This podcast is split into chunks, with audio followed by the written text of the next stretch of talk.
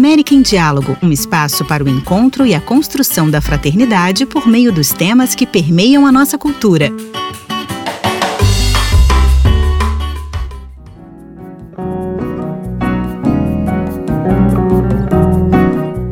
Bem-vindos! Está começando mais um episódio do América em Diálogo. A Organização São Vicente, obra Padre Cacho, é uma organização de promoção e desenvolvimento comunitário local. Ela se empenha em zonas do departamento de Montevideo, no Uruguai, as quais se caracterizam por sua situação de extrema pobreza e por uma vida precária. A cada dia, moradores da vizinhança, voluntários e equipes assumem responsavelmente o compromisso de cuidar e seguir construindo a vida nas comunidades e serviços sob a sua frase característica: Organizamos todos para nos livrarmos do que nos impede de crescer como pessoa e comunidade. A organização São Vicente promove diversos projetos que buscam a promoção e o desenvolvimento de três grandes áreas educação, moradia e classificadores de resíduos recicláveis. Em sua metodologia,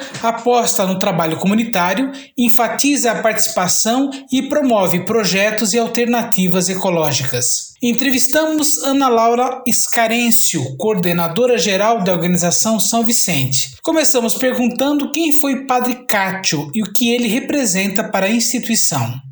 O padre Cátio é um sacerdote católico que, no final dos anos 70, a quem foi atribuída uma paróquia localizada na rua Pozuelo, a mais próxima de onde depois foi instalada a sede da Organização São Vicente. O padre Cátio chegou no bairro e começou a fazer contato com as famílias da localidade e, sem maior planejamento ou projeção para o futuro, começou a organizar os vizinhos a desenvolver propostas alternativas e soluções para as necessidades que tinham naquele momento. Havia um grupo de famílias que estavam vivendo num terreno e tiveram de ser desalojadas. Então, Padre Cátio as ajudou e trabalhou com essas pessoas para conseguir não que somente pudessem permanecer no terreno, mas também construir suas casas por meio do sistema de ajuda mútua. Assim, sem querer, começou a formar uma organização local que no final dos anos 80 obteve personalidade jurídica e foi denominada Organização São Vicente, em função da colaboração das irmãs vicentinas. Ao longo desses anos, o padre Cátio esteve em contato com os moradores do bairro, com quem gerou iniciativas que continuam até hoje em favor da comunidade local. Ana Laura Escarêncio explicou qual é a função da organização São Vicente, em que áreas atua e como a sua ação se conecta à proposta do Papa Francisco quanto ao cuidado da casa comum. Ela explicou também como a organização se articula em rede com colégios e escolas. No primeiro momento, a preocupação do padre Cátio eram as crianças. Haviam famílias que viviam da reciclagem de resíduos e que necessitavam de uma recolocação profissional para poder subsistir. Existiam dificuldades habitacionais no bairro onde a maioria das famílias vivia em precariedade. Com o passar do tempo e com a organização, a instituição decidiu que tinha três áreas de trabalho nas quais centralizaria os seus projetos. Uma área era da educação em que se enquadravam os projetos voltados à primeira infância, com crianças de idade escolar, com clubes de crianças e centro juvenil. Ali, adolescentes que estão na área de formação, seja inicial ou no âmbito de alguma capacitação de estudo específico voltado ao trabalho. Esse é um espaço onde os adolescentes têm apoio e oficinas. Na área de moradia, que surgiu com esse trabalho com esse grupo de famílias que estavam sendo desalojadas. Acompanhamos o trabalho de diferentes cooperativas de construção de casas por mutirão. Também nos animamos a acompanhar complexos habitacionais que, uma vez construídos, estavam servindo para realojarem famílias pelo governo de Montevidéu, por meio do programa que o Ministério da Habitação tinha nessa área. O que nós fazíamos como organização e continuamos a fazê-lo até hoje é acompanhar a organização comunitária e a inserção dessas famílias em novos bairros, conhecer a zona, formar comissões de trabalho e organizar para viver nessa nova casa. A outra área de trabalho é a de classificadores de resíduos recicláveis. Originalmente, como lhes disse antes, o padre Cátio se encontrou com um bairro onde havia muitas famílias vivendo da reciclagem. A preocupação dele era como dar dignidade ao trabalho do classificador de resíduos. Apresentamos propostas de melhoria do bairro com a recolocação diferencial para os classificadores, que passaram a ter a possibilidade de não descartar o lixo na sua zona, mas usando um caminhão, passaram a depositar os resíduos no lugar adequado para o descarte final dos resíduos.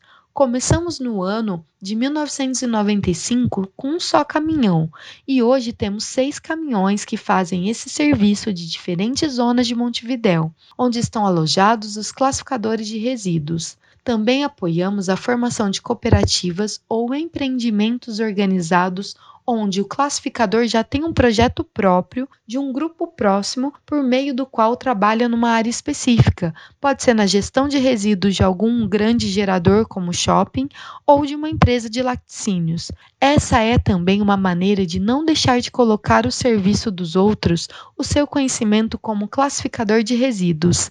Ele realiza seu papel de forma mais digna e de alguma maneira mais organizada, tendo em vista o futuro. Essas são as três áreas de trabalho que nós temos na organização São Vicente, obra Padre Cátio. Em relação a essa última, estamos convencidos que há muito para fazer, que podemos seguir gerando coisas novas. A população tem que aprender a importância da disposição dos resíduos, o manejo desses materiais, seu reuso, reciclagem e o que o classificador pode estar envolvido em toda essa cadeia. Para a melhor gestão dos resíduos, estamos convencidos que é preciso envolver mais os classificadores. Pensando no futuro, é o que podemos seguir fazendo, por exemplo, com a experiência dos colégios com a Fundação Sofia ou somando-se em novas empresas, grandes geradores de resíduos, porque a experiência e a vontade de fazer essas coisas existem. Convencidos de que os classificadores precisam ser acompanhados, que esse é um processo que há de ser feito com eles, nós e outras organizações que trabalham com esses trabalhadores entendemos que esse é um bom caminho para seguir crescendo. Sem dúvida, existem também necessidades habitacionais, como há adolescentes que necessitam de propostas de inserção, e nós estamos dispostos, dentro das nossas áreas de atuação, a acompanhá-los também. Para concluir, a coordenadora geral da organização São Vicente, Ana Laura Scarencio, disse como membros jovens podem participar da instituição, que tem nas suas fileiras um bom número deles. Em geral, as nossas equipes de trabalho estão integradas por pessoas jovens. Há pessoas com mais anos de trabalho na instituição, porém, há a inserção de pessoas mais jovens e com vontade de conhecer a obra, como foi fundada, quem a fundou, quanto tempo faz que atua no bairro. Somos uma organização de desenvolvimento local. Estamos bastante inseridos no bairro Marconi, onde se localiza a nossa sede, porque é a casa onde viveu o Padre Cátio. Ali é onde temos a sede, porém temos projetos que se estendem até Pedras Brancas, Grutas de Lourdes ou bairros de diferentes zonas de Montevidéu onde estão alojados classificadores de resíduos. Há uma população que flutua ano a ano, e que é também muito jovem. Participa do convênios educativos laborais. Há uma população que permanece nos processos educativos, trabalhando maior parte do tempo. Enfim, o fato é que a nossa população é majoritariamente jovem.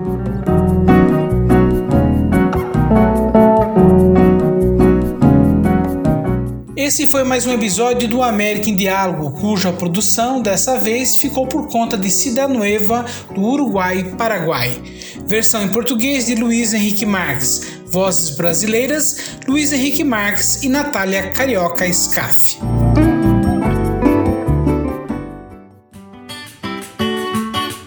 América em Diálogo é uma produção da Cidade Nova Latino-Americana e Caribenha.